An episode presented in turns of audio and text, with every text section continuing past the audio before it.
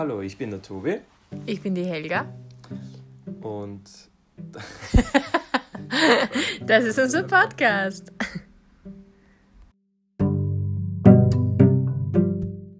Willkommen zurück bei einer neuen Folge von Traveling Family. Heute geht es um das Thema und dann waren wir Eltern. Also alles ab dem Zeitpunkt, wo die Kleine geboren wurde. Aber davor reden wir mal wieder über unsere Woche. Tobi, wie war deine Woche? Ja, ich hatte diesmal eine Extended Week, weil ich am Samstag auch arbeiten dürfen müssen. Weil es gibt in der Musikschule immer Übertrittsprüfungen. Da gibt es äh, jedes Schuljahr, wo die Schüler nach normalerweise drei Jahren in eine neue Stufe übergehen, in Form einer Prüfung, wo sie einfach vorspielen gibt es gewisse Vorgaben, Zeitvorgaben, Stückvorgaben. Und müssen auch Theorie, in der Theorie auch eine Prüfung machen. Dann werden die Noten zusammengezählt und dann kriegen sie halt eine offizielle Note und ein Zeugnis und werden irgendwie noch geehrt beim allerletzten Konzert. Ist es dann Alter unabhängig? Es kommt ganz auf die Richtlinien von der Schule an. Eigentlich von der Musikschule. Von der Musikschule, teilweise mhm. auch vom ist das zwischen den Bundesländern unterschiedlich. Ich bin zum Beispiel in Wien und in Niederösterreich und da gibt es schon signifikante Unterschiede. In Wien gibt es einfach einen Zettel, nach allen drei Jahren sollte jemand die Prüfung machen. Wenn es jetzt ein Jahr früher oder später ist, ist es nicht so schlimm. In Niederösterreich ist es eher so, mm, jeder, der mag und der Lehrer sucht sich quasi die, die mm, wo er glaubt, dass die die Prüfung auch natürlich gut schaffen können. Die sucht er sich dann quasi aus, aber er zwingt jetzt nicht jeden. Und wie viele Stufen gibt es? Oder macht man das einfach alle drei Jahre? Das Oder in welche Stufe steigt man dann? Man beginnt in der Grundstufe, der heißt manchmal auch Elementarstufe und dann wird man normal, normalerweise automatisch in die Grundstufe, äh, in die Unterstufe übergeleitet, meist in Form eines Konzertes, was jeder normalerweise spielt.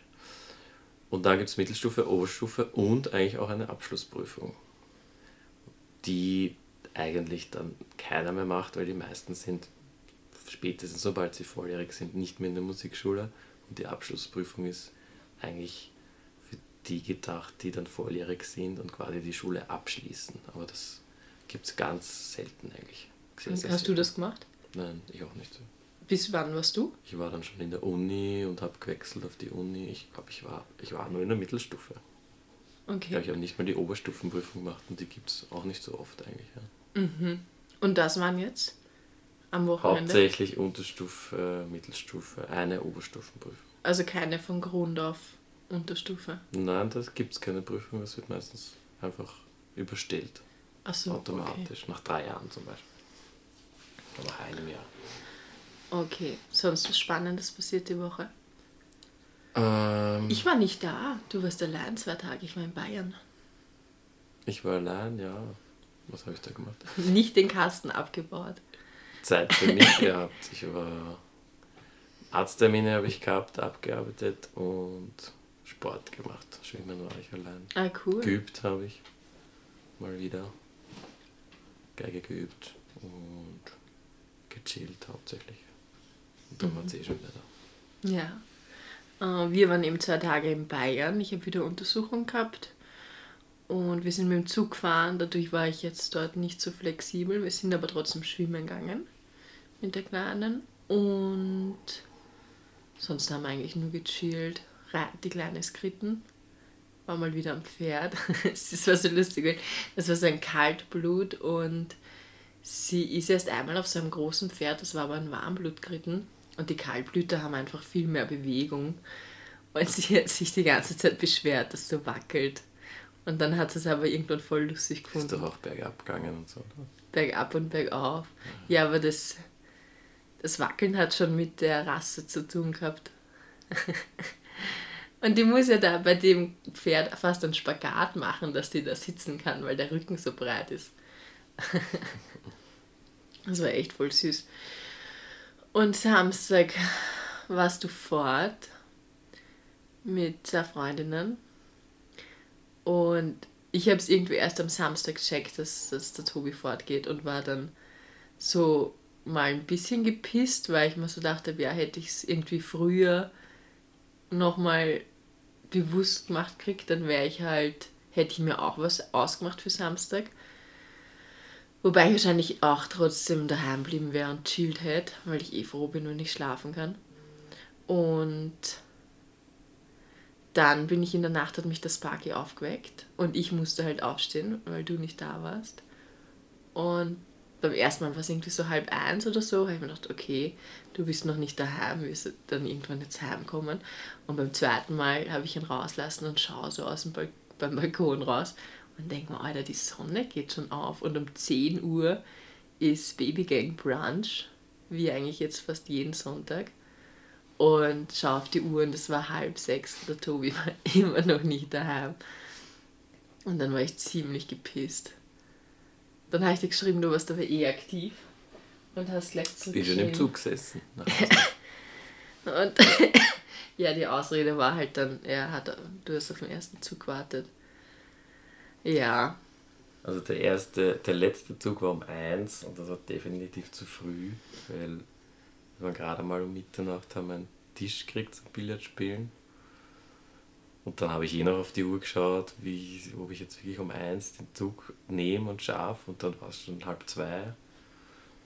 Dann gab es irgendwie ein, zwei Nachtbusse von Floridsdorf um vier. wo ich mir gedacht habe, möchte ich, ja, ich weiß, ich weiß ja nicht, was für Leute mit Nachtbus normalerweise fahren. Ja, das ist schon ein Ja, welche Klientel. Leute fahren mit dem Zug? Nee, Da um hast du halb halt mehr sechs Platz. sind dann schon die. Aber beim Bus hast du wenigstens gleich den, da den Fahrer neben Leute dir. mit Reisekoffer und die zum Flughafen irgendwie fahren. So. Aber ich als Frau finde Bus sogar entspannter, weil du gleich den Busfahrer neben dir hast. Im Zug teilweise, da bist du auf dich allein gestellt. Weil das, das dauert so lang, bis du beim Zugführer wärst. Wenn da irgendwas ist in der Nacht, in einem Waggon, Das da nicht- hilft dir keiner. War ja eben nicht nach. Das war schon früh. Ja, das war die Woche. Und dann starten wir mit dem Thema, oder? Mhm. Also wie war es für dich eigentlich? Also nochmal kurz zur Wiederholung, es war ja ein Notkaiserschnitt. Das heißt, als die Kleine geboren wurde, war ich hier in Vollnarkose und habe ähm, nichts mitgekriegt. Und der Tobi ist kurz, darauf, kurz davor allein lassen worden in dem Untersuchungsraum, wo wir ähm, ein paar Minuten vorher die Untersuchung hatten und dachten, ja, das wird jetzt noch ewig dauern, weil ich war noch nicht der Muttermund war noch nicht offen, also er war erst zweieinhalb Zentimeter offen und ich hatte sechs Stunden Wehen und ich habe mir gedacht, ja, das wird halt jetzt noch ewig dauern und dann war der nächste Satz, wir holen es jetzt und was haben sie dann zu dir gesagt? Gar nichts. Gar nichts? Haben die gar doch, die haben doch gesagt, sie bringen muss, dann das da Kind. warten. Das habe ich aber schon gewusst. Das wussten wir von dem Vorbereitungskurs ähm, und Videos. Ja, und dann, wie, wie war es dann? Dann sind Es sie hat genau einfach eine halbe gekommen. Stunde echt dauert. Ich habe nicht auf die Uhr geschaut, weil ich das von dem von der Vorbereitung gewusst habe. Und sind gekommen, haben es mir einfach in die Hand gedrückt und sind dann wieder gegangen, glaube ich. Wirklich? Ganz allein? Ja, und ich bin da ewig in diesem Schaukelstuhl gesessen mit Aber sie haben es dir. Sie haben es mir quasi in den, Du warst oben ohne, gelegt. oder? Das Warst war erst danach, glaube ich. Ich glaube, zuerst bin ich einfach mit ihrem Sessel gesessen. Und sie haben dann irgendwie nochmal nach dir geschaut. Und dann dir nochmal gezeigt, wie du aufgewacht bist. Ja, das war ja dann schon viel später. Ich, Hast du die, weiß die, mehr Durchtrennung so von der genau. Nabelschnur und so, das, da warst du nicht dabei. Nein, nein, sie sind einfach gekommen und haben es mir gebracht. Und da war es aber schon gewaschen. Ich glaube, Das Ich wüsstest du, glaube ich, weil die ist ja Ja. voll mit dem. dann ist sie vielleicht gekommen, hat es zuerst gewaschen und gewogen, dann hat es geschrien. Da waren Und dann hat es mir gegeben Mhm. und ist zu dir gegangen oder so. Da war ich wieder allein mit ihr, Und wie war das? ziemlich lang. Also es ist für mich, mir ist nicht so lang vorgekommen, ich bin dann nachher drauf gekommen, dass es sehr lang war. Ich habe es halt angeschaut, ich war halt ja wie so in Schock, dass es ein kleines Ding da in meiner Hand liegt und ich bin generell einfach sehr vorsichtig geworden, auch, das, auch in der späteren Zeit. weil das halt so ein kleiner Mensch ist und so fragil und der jetzt in deiner Hand liegt und du musst eigentlich immer aufpassen. Aber hast du so da, das ist jetzt meine Tochter oder war das einfach so, das ist jetzt einfach so ein kleines Wesen, auf was man jetzt es aufpassen waren muss? viele Gedanken und Gefühle und man hat sich, irgendwann hat man sich gedacht, ich weiß gar nicht, was ich jetzt denken soll auf die Art. ich sollte jetzt irgendwie das denken oder nicht, also man ist irgendwie völlig Google. Aha. Auf jeden Fall waren dann schon die Arme ganz schwer, glaube ich, weil die Hebamme hat dann schon gemeint, die, ich schaue schon aus, als würde es mir. Also Gleich runterfallen. Ja, das nicht, aber die Arme schon so schwer ausschauen. Und dann. Obwohl sie ja, sie hat ja keine drei Kilo gewogen, sie war ja sehr leicht. Es war auch nicht schwer, es war einfach diese Vorsichtigkeit, die man ja. irgendwie hat mit so einem kleinen. Man bewegt sich da ja dann ja, noch keinen Millimeter ja, und genau. verkrampft sich ur. Ja, das war's, glaube ich. Ja, und dann hat es irgendwann auf mich draufgelegt und ich habe quasi diese Körpernähe-Dinge dann mhm. mach, gemacht, die du eigentlich sonst gemacht hättest, mhm. wenn du fit gewesen wärst. Ja, und dann haben sie es zu dir gebracht, oder? Das Team? Mm, ja, genau. Und dann bist du dazugekommen. Dann war ich vier Stunden dabei und dann habe ich heim müssen. Genau, es war Corona. Also ich bin aufgewacht und habe gleich mal gefragt, ob sie noch, ob sie lebt und ob sie gut geht. Dann haben sie gesagt, ja, es passt alles. Dann habe ich gleich mal voll gereert. Und der Typ im Aufwachraum hat gesagt, na jetzt braucht er es nicht mehr warnen. Und ich habe mir so gedacht, Alter, Empathie null. Und ich, ich habe ja geweint, weil ich so erleichtert war, dass, dass sie lebt. Und dann haben sie mir es gebracht. Da weiß ich eigentlich gar Da war ich einfach nur urglücklich und habe mir gedacht, sie ist urschön und ursüß. Und dann sind sie aber recht schnell wieder mit ihr gegangen. Und dann ja, weiß ich gar nicht mehr. Ich kann mich nur noch erinnern, wir waren dann in dem Zimmer, wo ich dann vier Tage war. Und dann haben sie uns halt wieder gebracht. Und ich habe mir, ich weiß, diese, einer der ersten Gedanken war, ich hab, wie habe ich 30 Jahre meines Lebens verschwenden können, ohne sie zu leben. Weil das einfach so war, ich hätte, ich, ich hätte, also, wieso habe ich so lange ohne sie gelebt? Sie war da und ich habe gedacht, das, die ist einfach perfekt. Und, und dann war es halt, es war jetzt nicht so wie vieles, also es war nicht dieses, wow, ich bin jetzt Mutter oder das ist jetzt mein Kind, sondern es war halt einfach so dieses, wieder halt so was Kleines, auf das man aufpassen muss. Wie halt, weiß ich, wie viele Tierchen davor, auf, um die ich mich habe kümmern müssen und für die ich halt Verantwortung gehabt habe. Und dann hm, habe ich, ich bin ja dann, dadurch, dass ich mich so viel übergeben habe während, der, während den Wehen, war ich anscheinend, war mein Körper einfach so dehydriert, dass er die ganzen Infusionen braucht hat und ich so wenig Hahn abgesetzt habe. Und sie hatten aber Angst, dass ich in die Bauchhöhle blut oder dass die Blase rupturiert ist, weil da halt so wenig rauskommen ist. Und sind halt jede Stunde gekommen und haben, Hämatok also haben halt das Blut gemessen, ein Hämatokrit gemessen, ob, ähm, ob ich eh nicht irgendwo hin Blut und Blut verliere und haben halt auch zweimal einen Ultraschall gemacht und haben halt jede Stunde Blut abgenommen und nach mir geschaut. Und jedes Mal, wenn es reinkommen sind, habe ich gesagt, jetzt schlafen Sie mal. und ich bin einfach die ganze Nacht mit ihr im Arm gelegen und habe sie angeschaut und habe überhaupt also ich habe überhaupt kein Bedürfnis gehabt zu schlafen. Ich bin da einfach gelegen und habe sie und sie ist auf mir ich gelegen. Ich Angst gehabt einzuschlafen, oder? Ja, das genau. Die ersten Nächte auch immer so. Ja, ich war auch urnervös. Ja, immer. Ich habe ja immer schauen müssen. Und wo sie liegt und ja und ob ja sie atmet. Genau, ich habe immer geschaut, links. ob sie atmet und ob alles passt. Und dann war es so, ich war eben vier Tage mit ihr allein im Krankenhaus und ich war halt, ich habe auch nicht gewusst, obwohl ich einen kleinen Bruder habe, der auf die Welt gekommen ist, da war ich 13 circa, oder ich glaube, ich war 13.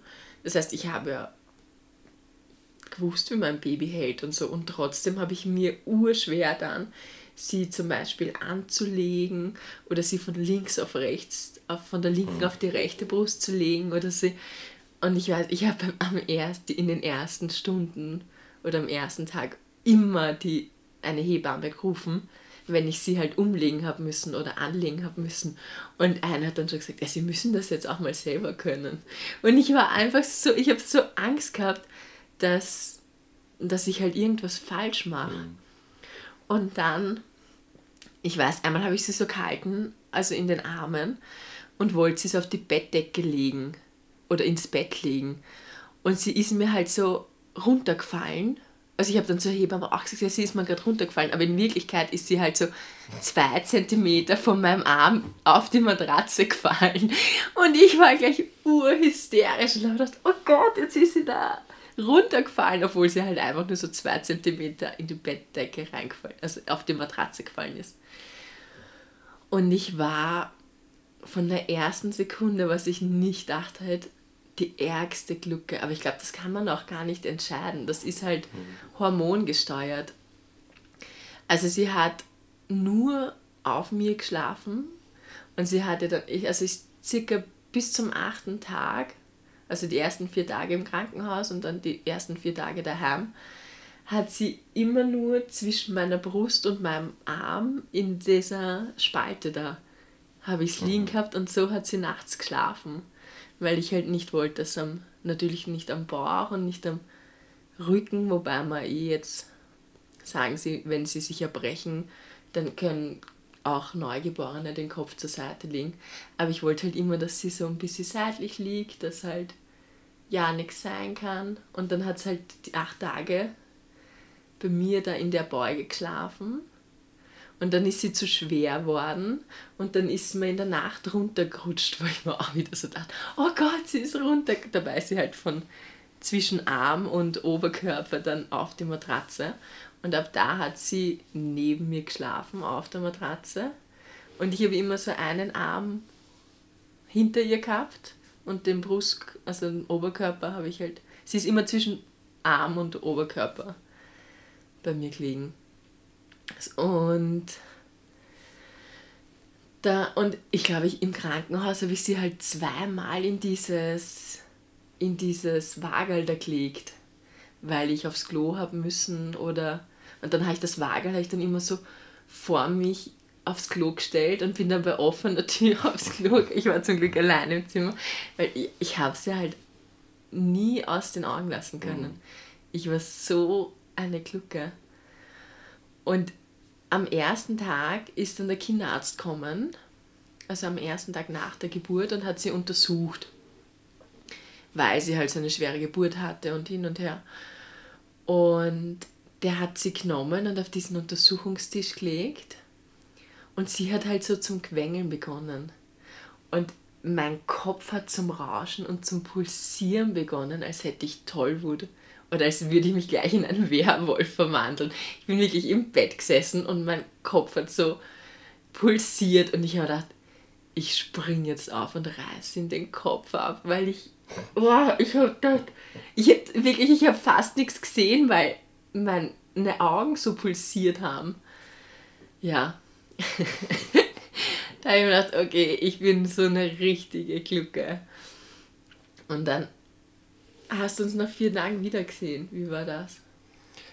Ich war ja dann viel, war vier Tage einfach daheim, als wäre nie was gewesen. auch urstrange. Auch urstrange war, ja.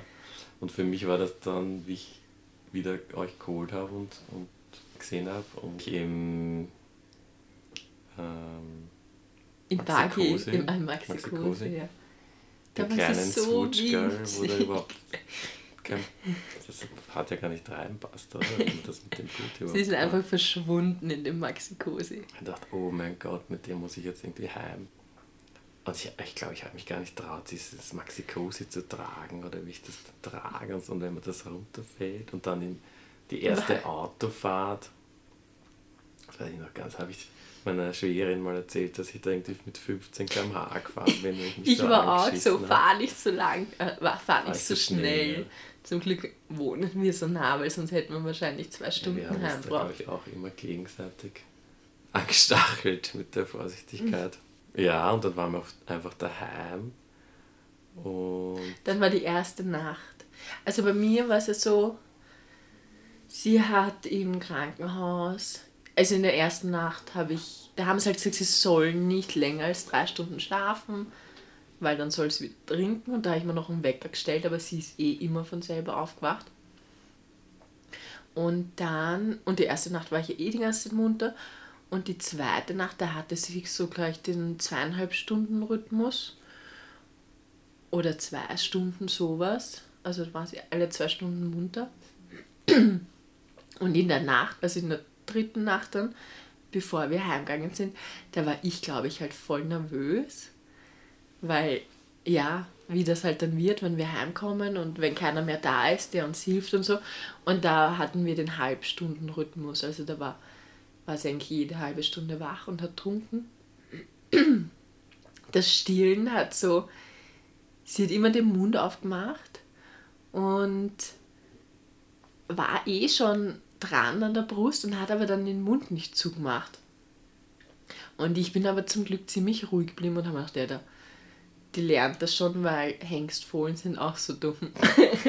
und ich habe immer gedacht, sie ist halt einfach wie ein Hengstfohlen. Sie, die, ich weiß nicht, wie die in der Natur überleben, aber sie schaffen es dann auch immer irgendwie. Und sie hat es dann nach einer Woche auch eigentlich ziemlich gut geschafft, dass sie trinkt. Halt, da, ich weiß noch teilweise, ich habe gedacht, bitte jetzt still ich schon zwei Wochen oder so und sie teilweise hat es immer noch Momente gehabt, wo sie das nicht können hat oder nicht gewusst hat, was sie jetzt macht. Aber an sich haben wir trotz Kaiserschnitt zum Glück gar nicht zufüttern müssen, sondern ähm, es war genug oder ich habe sie so oft angelegt und haben ja bei dieser Vorbereitung immer diese Mas Nippelmassage, also ich habe diese Nippelmassage gemacht und da war einfach schon so viel Kolostrum da, dass sie da einfach voll genug gehabt hat, zum Glück und auch dann voll im Zunahmeplan war, Abnahme und Zunahme da, wie es halt am Anfang sein soll. Und wir haben sie nicht zufüttern müssen, was halt voll angenehm war. Weil das wäre halt wieder irgendwas Kompliziertes mhm. gewesen. Und dann weiß ich noch, dann habe ich ihm gewusst, du kommst jetzt und wir, du holst sie. Und es war ziemlich, es war zwar April, aber es war voll warm. Also ich bin immer hm. nur mit so einem Oberteil. Ja, ja. Und Unterhose im Bett liegen, weil es so heiß war in dem Zimmer, weil da immer die Sonne reingeschienen hat. Und nach diesem, an dem Tag, wo du uns geholt hast, musste ich ihr halt dann was anziehen. weil sie war halt immer nur in der Windel nackig auf mir. Und das war, ich habe mir gedacht, das ist so seltsam, dem kleinen Ding da jetzt was anzuziehen. Das ist, das war so wie, warum ich keinen Schnuller wollte. Weil das für mich so seltsam war, ihr ein, dieses Plastik in ihren Mund zu stecken, wo sie so. Ja, das war so unnatürlich für mich. Und so war das auch nach diesen vier Tagen, ihr Kleidung anzuziehen. Da habe ich gedacht, na, das ist so unnatürlich, dass sie jetzt nicht Haut an Haut mit mir die ganze Zeit ist. ja, und dann sind wir heimgekommen. Dann haben wir so mal die Hunde begrüßt. Die Anna war voll überdreht. Ja, und Papa, die war noch drauf da. Ja, Papa und, und Obi haben es begrüßt. Die haben sich halt auch voll gefreut. Die anderen haben es dann erst nach Wochen gesehen in Live, weil ja Corona Wir waren war. Im Lockdown. Wir waren im Lockdown, genau. Und beim Sparky war es voll witzig, weil der hat es am Anfang nicht registriert, glaube ich. Oder nicht checkt. Absichtlich, ich glaube, der ist absichtlich weggegangen. Oder? Hat ignoriert. Ich weiß nicht. Dem und, hat das irgendwie nicht taugt. Und war nach so zwei Tagen. Da kommt ein neuer Hund. Schon wieder ein neuer Hund. und die andere war ganz wild, oder? Und dann hat sie es irgendwie umgedreht. Genau, und dann war eigentlich so, dass die Anna hat eigentlich wenig Interesse gehabt. Die war eher mehr so auf Abstand. Und der Sparky, der war und das war schon mal beim Sparky. Wir haben mal einen Fohlen operiert und da durfte er am Fohlen schnuppern. Weil, also er konnte halt am Fohlen schnuppern, weil es da halt in Narkose gelegen ist. Und seitdem ist er extrem narrisch auf Fohlen. Und genauso war das dann bei der Kleinen. Er hat dann irgendwie an ihr geschnuppert nach zwei Tagen. Nochmal irgendwie bewusster an ihr geschnuppert und dann war er wie high, gell? Dann war er so narrisch auf sie, dann muss, ist er immer ins Bett gesprungen oder überall, wo wir waren, ist er mit hin und ist ganz eng bei ihr gelegen und hat es immer abschnuppern müssen und war, war ganz high auf diesem so Geruch. Lang, oder? Das hat dann wieder aufgehört. Ein paar Tage, Zwei ja. Tage. Und dann war das wieder vorbei. Und dann war sie eigentlich, ich weiß nicht, ich sage immer, sie war halt ein sehr zufriedenes Kind, weil brav sagt man ja nicht, weil halt Babys ja nicht wissen, was brav und schlimm ist. Sie sind halt einfach zufrieden oder nicht zufrieden. Aber ich glaube, ich war halt auch jede Sekunde an ihr. Du hast ja auch den Vorsatz gehabt, dass sie nicht weinen soll. Naja, nicht soll. wenig. Ich wollte halt, also es war halt für mich nie eine Option, sie, was halt dieser alte Glaube ist, ein Kind, man muss ein Baby weinen lassen, damit es sich halt dran gewöhnt, dass es schläft oder dass mal alleine liegt oder dass halt jetzt auf was warten muss. Das ist halt kompletter Blödsinn. Sondern ein Baby weint halt, weil es irgendein Bedürfnis hat. Und auf das bin ich halt immer sofort eingegangen. Und habe das halt gar nicht akzeptiert. Und wenn sie zum, wenn es der Opa zum Beispiel halten wollte und ich habe gemerkt, sie wird unruhig oder ihr taugt das nicht, dann habe ich es halt sofort zurückgenommen, weil ich gesagt habe, nein, muss sie nicht. Also Würdest du es heute noch immer so machen? Ja, ich werde es auch wieder so machen, weil ich halt Mittlerweile verstehe ich zumindest die andere Seite. Na, ich gar bisschen, nicht. Ja. Ich weiß. Ich meine, jetzt, wenn. Ja. Wenn sie sich irgendwie. Ja, aber jetzt ist ja sie kein. Das ist ja. Jetzt ist sie ja groß, das ist ganz was anderes. Weiß ich nicht. Ein Baby.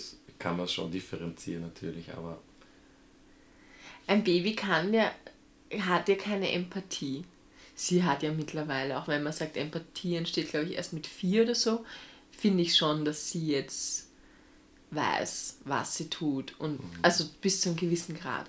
Aber ein Baby weiß nicht, dass dir das jetzt weh tut, wenn es weint. Und dass du dich freust, wenn es lacht oder so. Sondern aber nur weil es ein anderer hält, dann hat sie keine Schmerzen. Naja, aber es hat sie halt gestresst und sie, es war halt eine Situation, die sie nicht wollte. Und ich weiß noch, sie hat in den ersten zwölf Wochen dreimal geweint. Die aber nicht schlimm ist eigentlich. Was? Wenn es wer anderer hält, ist es ja nichts Schlimmes. Ja, aber das weiß halt sie nicht. Und sie, sie wollte es halt in dem Moment. Sie hat halt ja. Angst gehabt wahrscheinlich, weil sie es nicht kannt hat.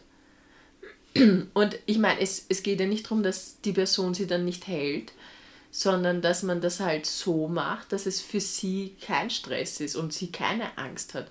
Dass man das halt dann langsam macht.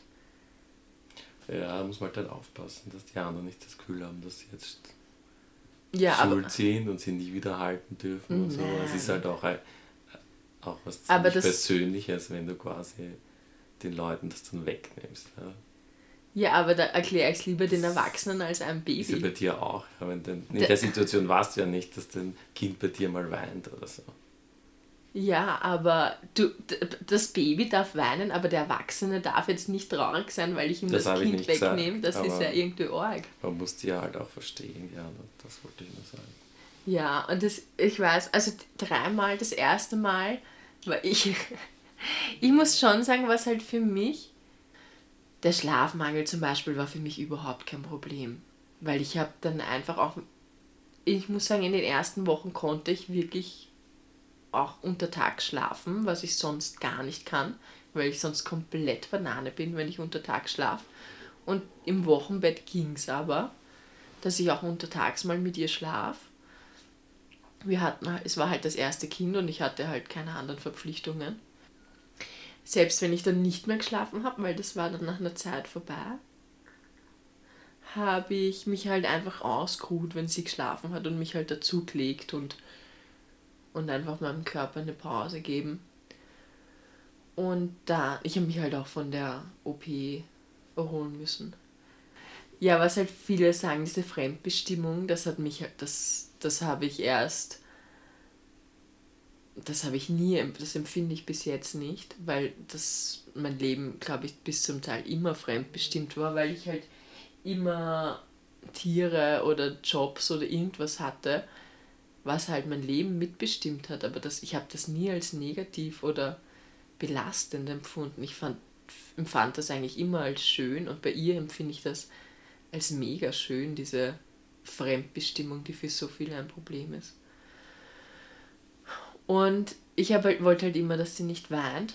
Oder ich habe halt immer versucht, ihre Bedürfnisse. Und dann war ich, was mich aber schon belastet hat, dass sie eben dieses, bei mir war sie halt immer extrem glücklich, weil ich glaube ich auch schnell rausgefunden habe, dadurch, dass ich Tierärztin bin und gewohnt bin, dass Tiere nicht mit mir sprechen und ich rausfinden muss, was jetzt das Problem ist, habe ich halt immer recht schnell rausgehabt, was, was sie halt gerade braucht. Und ich habe halt immer das Gefühl gehabt, und du hast mir das auch irgendwie so zurückvermittelt, wenn sie halt bei dir war und sie ist unruhig geworden, dass du halt jetzt nicht weißt, was du machen musst, dass sie sich beruhigt.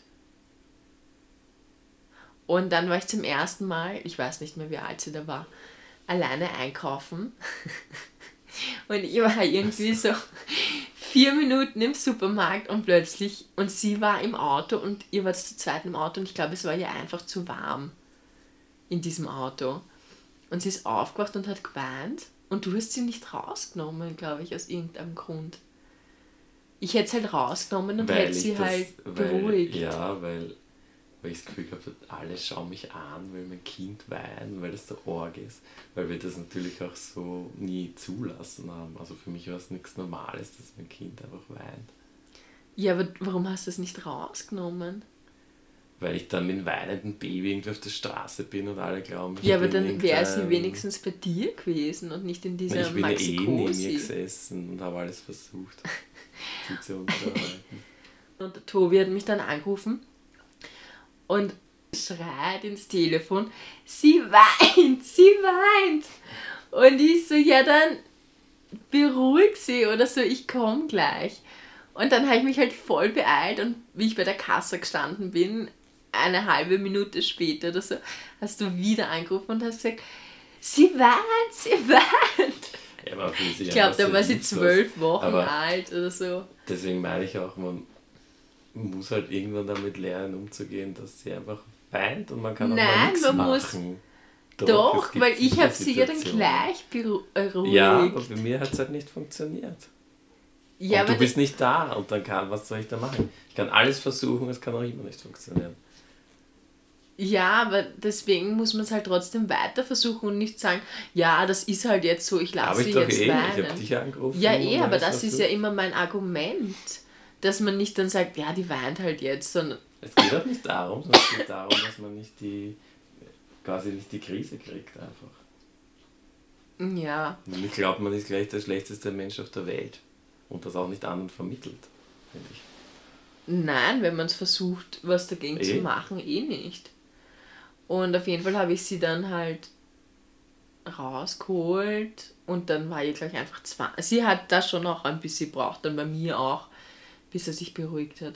Und dann war halt zum Beispiel, ich weiß noch, ich weiß nicht mehr den dritten, das dritte Mal, wo sie geweint hat, aber das zweite Mal, wo sie geweint hat, da waren, wo, sind wir ins Pool gegangen.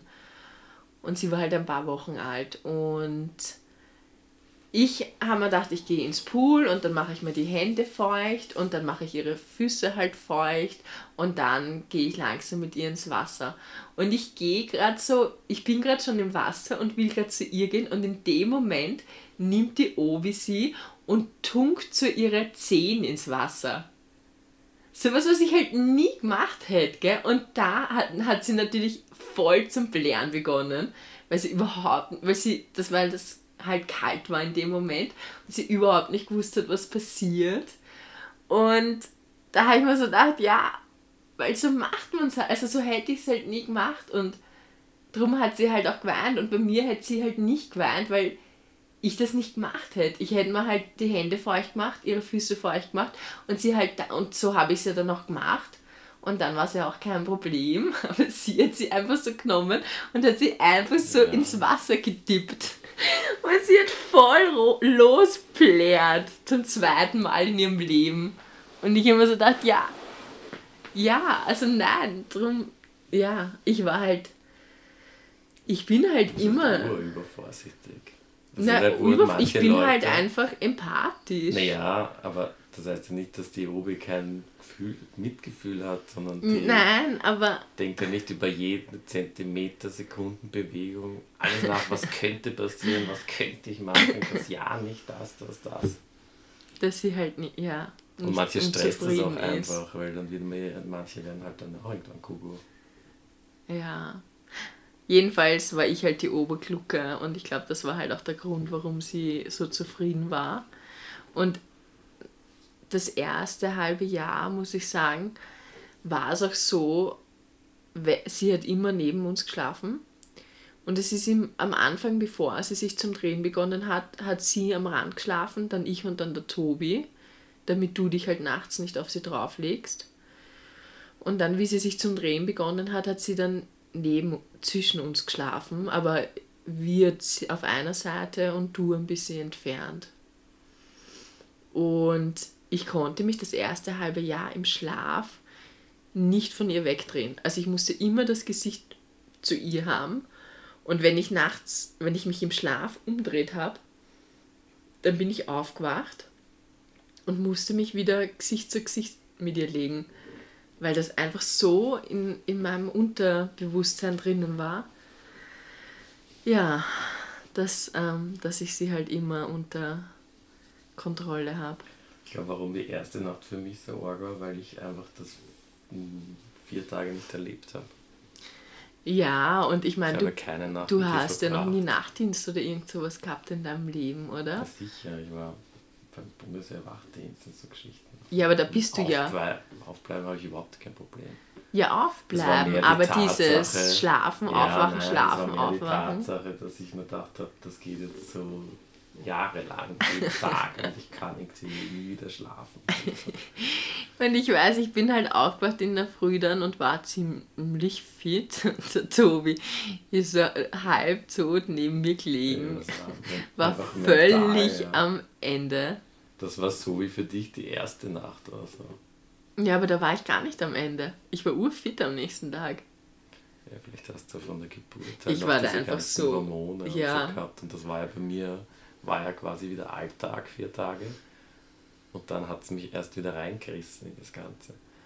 Ja. Naja, und dann muss man sagen, dass wir halt ziemliches Glück hatten, weil sie hat mit zweieinhalb Wochen das erste Mal durchgeschlafen, wo ich einen Herzinfarkt gekriegt habe. Also sie ist halt dann durchschlafen. Wir sind halt Leute, die spät schlafen gehen.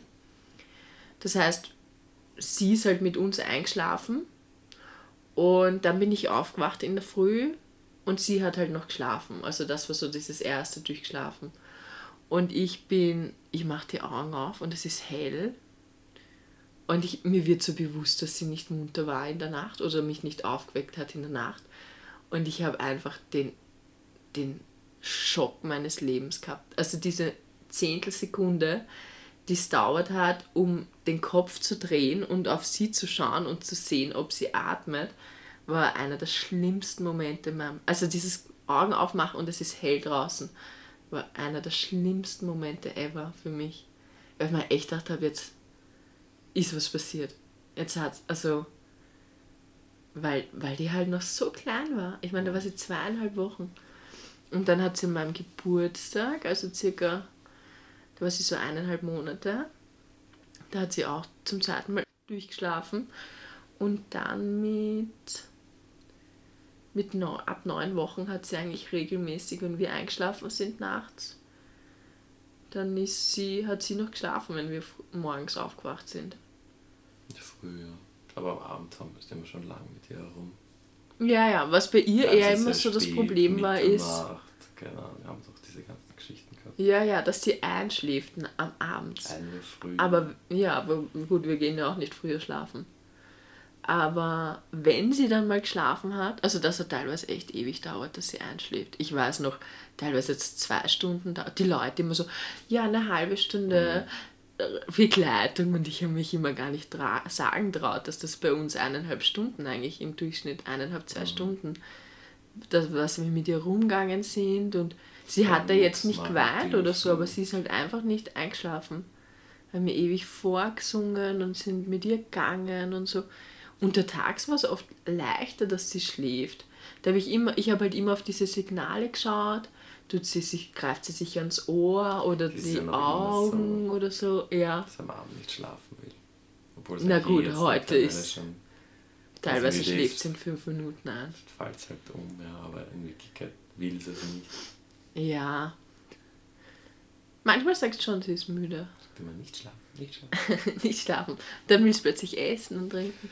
Auf jeden Fall war es für mich, glaube ich, eine extreme Umstellung. Was war die Weil Umstellung? ich habe ich hab erstens die ganze Schwangerschaft habe ich schon mal nicht mitgekriegt. Ich war in Malta, war ich ganz alleine. Dann alles war eine Umstellung, das ganze Leben.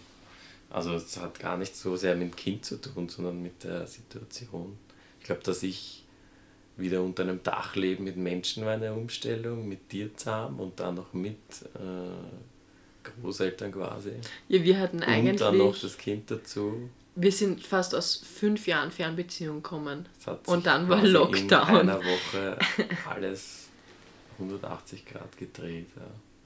Und das habe ich dann schon gemerkt. Ich habe dann checkt, ich kann jetzt nicht mehr am Abend irgendwie eine Runde joggen gehen und eine halbe Stunde üben. Teilweise habe ich es dann halt um Mitternacht gemacht Oh Gott, im was Keller. wir gestritten haben in dem ersten Jahr. Genau.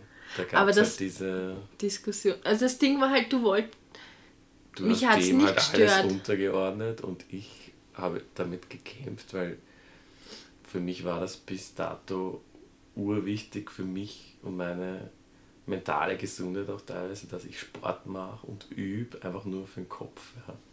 Ja, was Für halt. mich einfach ein paar Sachen, für mich, oder das ist eigentlich, was ich auch brauche, ist heute auch noch so. Irgendwann sage ich, ich muss jetzt schwimmen gehen und laufen, weil sonst packe ich es nicht mehr und üben, weil sonst packe ich es nicht mehr.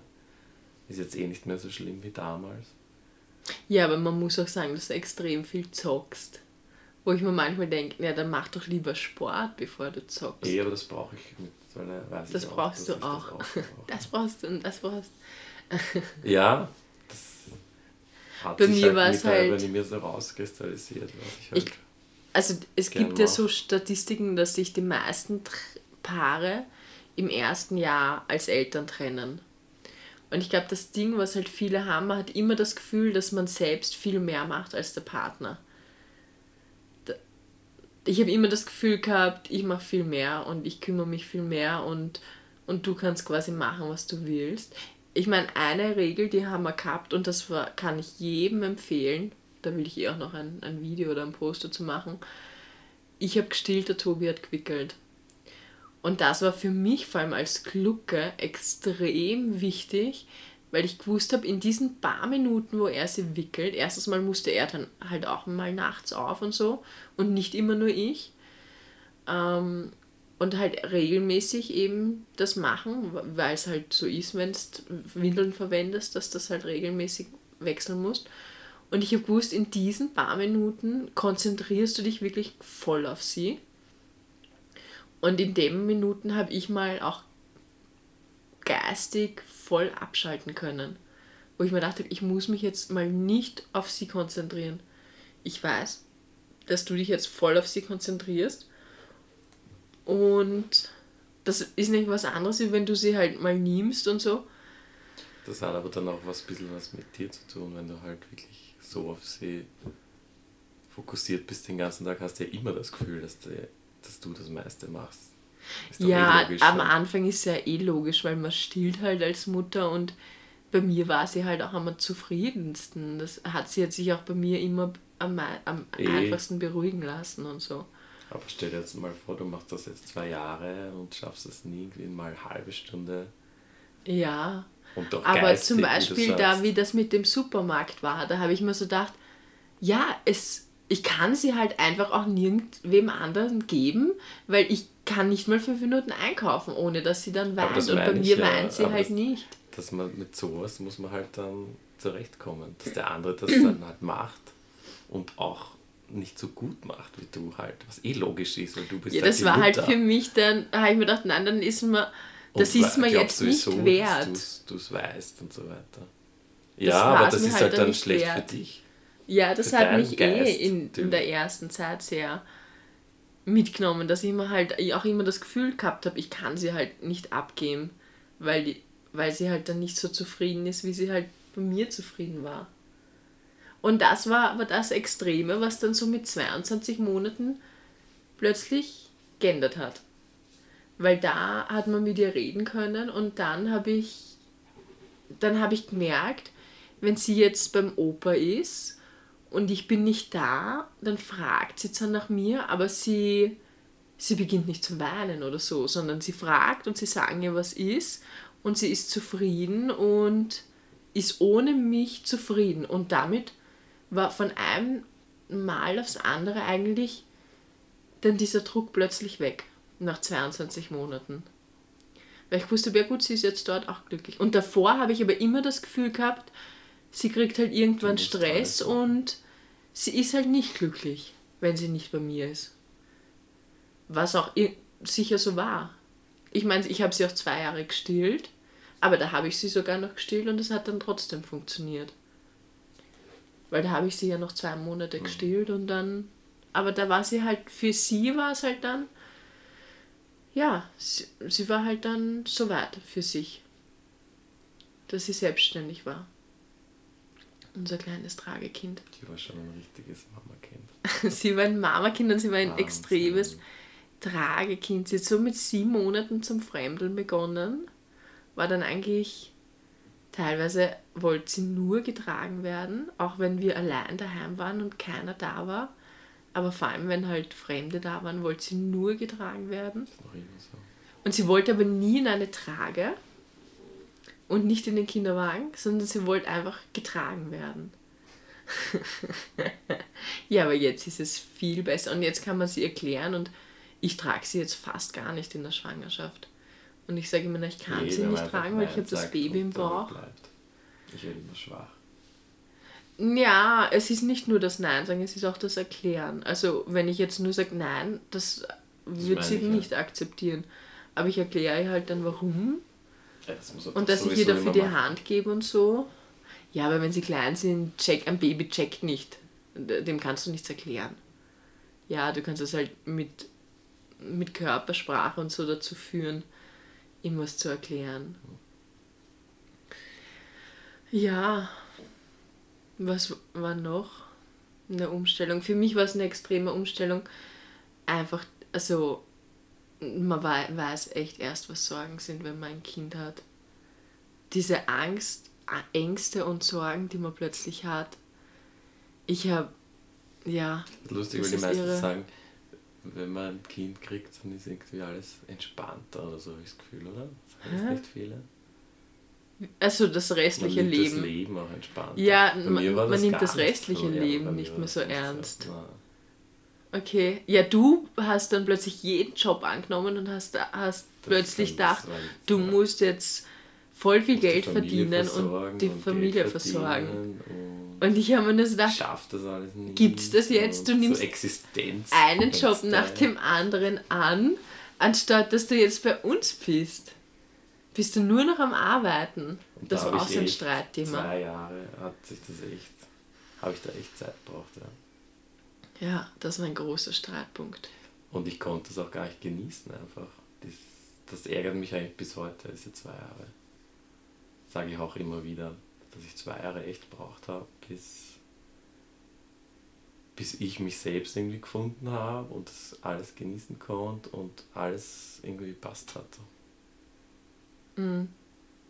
Mit ihr und Umfeld und Leben. Aber es hat auch irgendwie mit ja, den Umständen auch immer zu tun. auf mich, dass... Weil ich war dann ein halbes Jahr arbeitslos, bin von irgendwo hergekommen, habe alles stehen und liegen lassen, habe dann plötzlich nichts mehr gehabt. Dann ging es halt auch um Geld und so. Da habe ich Glück gehabt, dass wir halt gratis wohnen.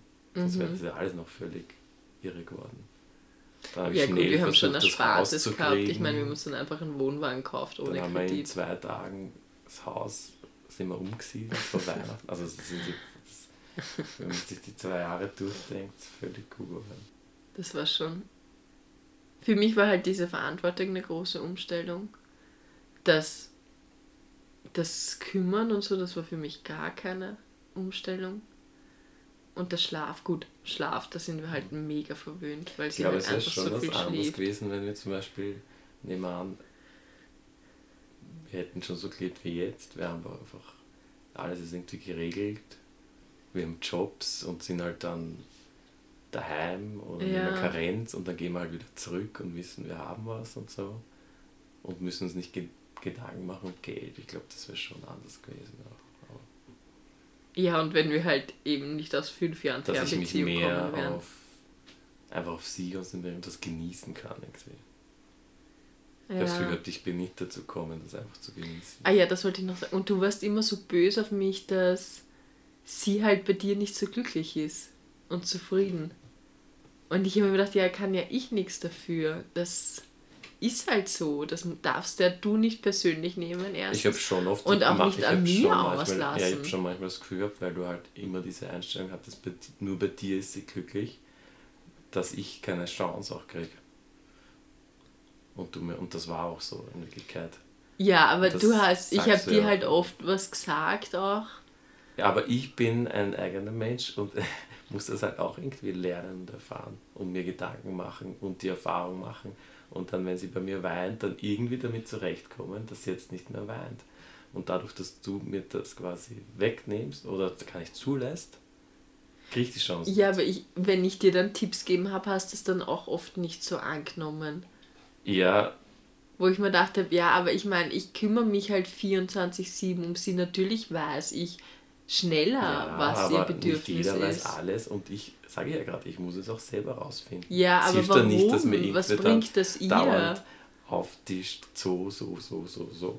Ja, aber im Endeffekt war das ja eine kurze Zeit, wo das so war. Und da hätte man das ja auch einfach akzeptieren können, dass die Mama das halt besser weiß und das halt annehmen und nicht, ich muss das jetzt selber lernen und rausfinden und Nein, dann weint halt das Kind darum, mal. Dass, dass du weißt, weiß ich gar nicht, ob du weißt, wie das ist, dass dein Kind dir das Gefühl gibt, dass, dass sie nicht bei dir sein will. Was ist ja was Urschlimmes. Ja, aber das darfst du nicht persönlich nehmen. Ja, aber du nimmst es natürlich persönlich, also irgendwie persönlich und kämpfst halt natürlich damit. Und das ist natürlich eine Zeit, die einfach schwierig ist. Und wie soll man sowas genießen, wenn dein Kind nicht bei dir sich wohlfühlt und glücklich ist und dann das hat auch gar nichts mit dir zu tun, sondern ich war einfach nur traurig und angefressen die ganze Zeit halt. Ja. Das Gefühl gehabt habe, ich krieg, krieg keinen Zugang. Ja? Und muss das noch akzeptieren, ich kann gar nichts machen und alles, was ich mache, ist eh verkehrt, weil sie ist eh nur bei dir glücklich und extrem schwierig. Ja. Wirklich schwierig. Ich, ich, einer hat mal so einen Post geschrieben, sie ist den ganzen Tag bei den Kindern daheim und dann kommt der Papa heim und dann wollen die Kinder neben dem Papa sitzen und nicht neben der Mama. Und ich denke mal, und wenn sie jetzt so Phasen hat, wo sie sagt, nein Papa, ich bin da immer urglücklich und freue mich und denke mir so, ja, bitte geh zum Papa. Ich bin, ich bin froh, wenn du den Papa lieber hast oder und, und ich mal nicht die Hauptperson bin. Das ist wieder das andere Extrem, dass ich halt immer die Hauptperson war. Und dann entspannt war, ich liebe es auch jetzt, wie sehr sie die Großeltern liebt und zu denen will. Und ich weiß, okay, ich bin jetzt nicht mehr die Nummer eins oder so ungeschlagen, sondern es gibt mir irgendwie Freiheit zurück, dass sie halt zum Opa will. Und ich weiß, sie ist jetzt glücklich und. Für mich um, nicht, nicht, immer so easy. Am Anfang habe ich ja. gedacht, wenn die jetzt bei den Großeltern ist und dann will es nicht mehr zu uns und so, das hätte ich auch alles nicht verkraftet. Nein, das wäre ja nie passiert.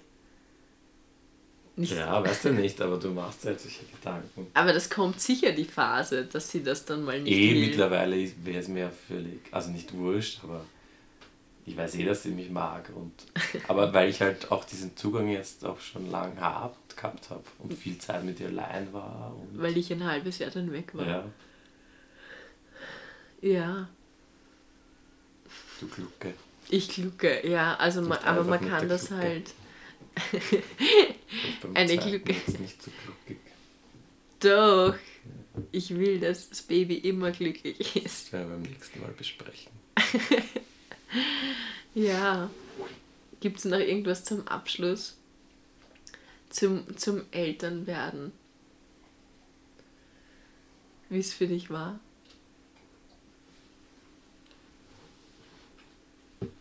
Also, ich denke, ich habe mir schon eigentlich immer gedacht und auch denke ich mir bis heute immer noch, dass das eigentlich das Beste ist, was uns passieren hat können. Mhm. Und wie glücklich man ist mit Familie und wie wurscht teilweise die Sachen dann sind, wenn man einfach Kind und Frau hat und daheim ist und so und andere Dinge unwichtig sind. Mhm. Oder wie unwichtig Dinge sein können eigentlich. Das stimmt. Natürlich braucht man irgendwie materialistische Dinge und man muss was arbeiten und so, aber das stimmt schon, dass man vielleicht nicht in der ersten Zeit, aber dann nach zwei, drei Jahren spätestens, so war es bei mir zumindest, dann irgendwann mal chillt und das genießt und irgendwie checkt, was wirklich wichtig ist im Leben, sagt man immer, aber für mhm. einen selber halt wichtig ist. Ja. Ja. Ich glaube, ich, ich wollte noch ein bisschen mehr über das Wochenbett sagen, aber das, da gibt es dann eine eigene Podcast-Folge drüber, wie es mir im Wochenbett gegangen ist. Ich, hab, ich muss sagen, im Nachhinein denke ich mir nämlich, das war voll anstrengend und mir ging es körperlich teilweise gar nicht gut. Aber in dem Moment habe ich es einfach gar nicht so empfunden, weil ich so in dieser Bubble war, in dieser glücklichen und sie mich einfach so glücklich gemacht hat. Ja, es ist immer noch so, ich schaue sie an und denke mir, boah, das ist einfach, es gibt nichts Besseres. Muss ich jetzt eh gleich runtergehen und sie beim Schlafen zuschauen. ja, das war's. Das Thema fürs nächste Mal überlegen wir uns noch. Die Woche wird spannend, wir sind wieder weg. Wir sind in Graz und dann ist Konzert Robbie Williams falls wer ein Ticket will. Wir haben ein Ticket zu verkaufen. Und am Wochenende ist wieder Brunchen und Tobis Bruder ist da. Auf den freuen wir uns schon sehr. Ami! ja gut, das war's. Lasst uns vielleicht mal ein paar Fragen da. Tschüss. Tschüss.